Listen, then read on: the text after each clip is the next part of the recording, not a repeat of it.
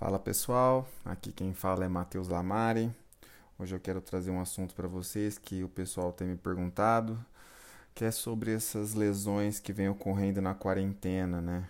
O pessoal isolado em casa tem tido que adaptar os movimentos, os exercícios que geralmente vinham fazendo, já que com as academias fechadas, estúdios de pilates, boxes de crossfit, aulas funcionais, enfim os movimentos têm sido restritos e acaba acontecendo uma grande repetição dos movimentos, predispondo alguns tipos de lesão, que é o que a gente vai falar hoje.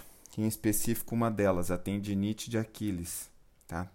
que também pode ser encontrada como tendinopatia de Aquiles, tendinopatia do tendão calcâneo, do tendão aquileu, enfim, esses sinônimos aí eu resolvi é, dividir esse podcast em alguns tópicos. O primeiro deles a gente vai falar o que é a tendinite de Aquiles, depois vamos falar das causas e fatores de risco, depois dos sintomas, como diagnosticar e, por final, o tratamento. Tá? Então, antes de mais nada, gostaria de pedir um favor para vocês que nos procurem e nos sigam nas redes sociais, YouTube, Instagram, Facebook e no, no Spotify. Só procurar como Clínica Lamari e também nosso site www.clinicalamari.com.br. Beleza? Obrigadão. Então vamos lá. O que é a tendinite de Aquiles, né? O tendão do calcâneo, também conhecido como tendão de Aquiles, é um dos tendões mais fortes do corpo humano. Ele é formado pela musculatura posterior da perna, também chamada de tríceps sural, que pode ser dividido entre os músculos gastrocnêmio e sólio, e está inserido bem no osso calcâneo, no nosso calcanhar. Esse tendão é muito importante para realizar impulsos durante a caminhada, corrida, arrancadas saltos e também na absorção de impactos. Além disso, faz papel fundamental para a manutenção do equilíbrio, tendo em vista a predominância de suas fibras tônicas. Então, a tendinite do Aquiles é a inflamação desse tendão, né? Como o próprio nome já diz, tendin, que significa tendão, e it, inflamação. O tendão de Aquiles inflamado provocador pode variar entre fraca, moderada e até forte na região do tendão. Atualmente, entre a comunidade científica e os profissionais de saúde, o termo tendinopatia de Aquiles é o mais utilizado e engloba as inflamações e microroturas do tendão, mas também comumente encontrada como tendinopatia do tendão calcâneo. A tendinite crônica ou tendinite de repetição são um fator de risco para as rupturas do tendão, né? O tendão rasga, pode ser acontecer de forma parcial ou total. É, e uma ruptura do tendão é uma lesão bem mais grave, né? Se for comparada com uma inflamação, com a tendinite, e pode ser até cirúrgico. A tendinite do tendão de Aquiles é o resultado de um esforço excessivo dessa estrutura. É um problema que exige tratamento porque pode gerar complicações como a calcificação do tendão. Tanto na tendinite insercional como na não insercional, as fibras do tendão danificadas podem calcificar e perder elasticidade. Então, essa tendinite insercional dói bem na área do calcâneo, bem onde o tendão se insere. E a não insercional, é, geralmente entre 2 e 6 centímetros acima ali da inserção. Então, a calcificação no tendão está relacionada com processos inflamatórios crônicos ou secundárias a hipersolicitações do tendão. Estas calcificações resultam da tentativa constante de cicatrização da lesão crônica, com degeneração do tendão e calcificação local de suas fibras. Então, como que isso ocorre? Né? Quais são as causas e os fatores de risco? A tendinite do Aquiles é uma lesão de desgaste relativamente frequente e não resulta habitualmente de trauma específico, mas sim de um estresse repetido exercido sobre o tendão. A maioria das lesões são resultado de desgaste gradual do tendão por utilização excessiva ou envelhecimento. Acontece com mais frequência quando se ultrapassam os limites de resistência do corpo ou quando ocorre um aumento súbito da intensidade do treino. Qualquer pessoa pode ter essa lesão, é, mas as pessoas que realizam os movimentos repetitivamente nas suas profissões, em desportos ou atividades diárias são mais propensas a lesionar o tendão.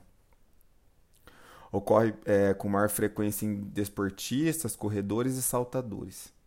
No entanto, pode ocorrer em praticantes ocasionais e recreacionais também.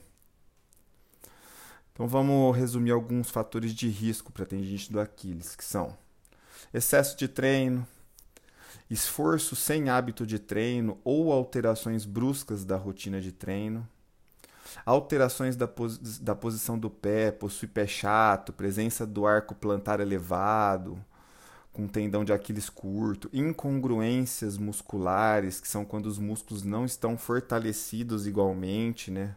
Os pares de músculos. Presenças de esporões ósseos, esporão calcâneo são, são um exemplo bom disso.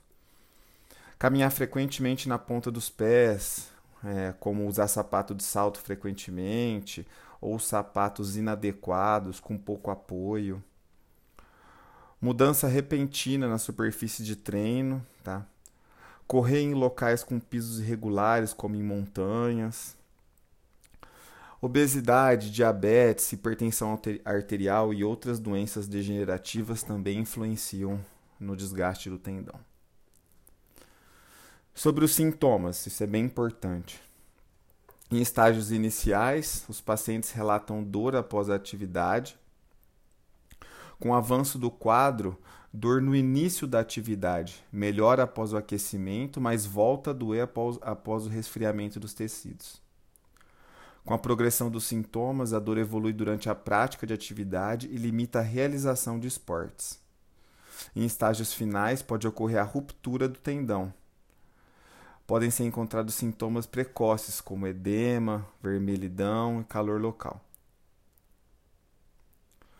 O diagnóstico é feito através de uma anamnese detalhada, onde é imprescindível colher informações relacionadas à atividade física, intensidade, descanso, periodização e duração da dor, tanto quanto local. Sobre o exame físico, analisamos a marcha, a mecânica de corrida, de salto, palpação do tendão, de tecidos circunjacentes, inspeção de edemas, deformidades e etc. Exames de imagem podem auxiliar no diagnóstico, né? a radiografia ajuda na visualização das estruturas ósseas e no caso de calcificações do tendão. A ressonância nuclear magnética, bem como o ultrassom, ajudam na, a quantificar a inflamação local e ajudam o cirurgião a planejar uma possível cirurgia. O tratamento, né? A tendinite do Aquiles apresenta em geral prognóstico favorável, desde que seja tratada de forma adequada. No entanto, em alguns casos podem surgir algumas complicações e dificultar a reabilitação. E é o que eu sempre falo, o melhor tratamento sem dúvidas é a prevenção. Aposte em uma periodização de treinos adequadas, com cuidados em relação à musculatura propulsora, que são os músculos da panturrilha, que já é bastante exigida durante as nossas atividades de vida diária. Um aquecimento adequado, em torno de 10 minutos, com a devida especificidade da modalidade a ser praticada, e um resfriamento da musculatura utilizada, de no mínimo 10 minutos, o que eu sugiro, os alongamentos estáticos. É, essas sugestões reduzem drasticamente o risco de lesões. Caso ocorra a lesão, né, a fisioterapia é indispensável tanto no tratamento conservador, que é, gera em torno, que gira em torno de aproximadamente 10 semanas, quanto no tratamento cirúrgico, que pode levar até 6 meses. Algumas condutas que podem ser utilizadas são as terapias por ondas de choque, calor, gelo, dependendo da fase de recuperação. Mas o tratamento constitui quase que na sua totalidade de exercícios, para o retorno da função mais rápido e mais perto da normalidade possível.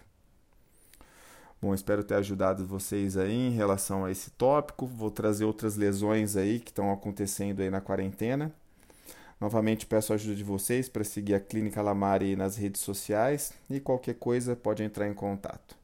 Obrigado.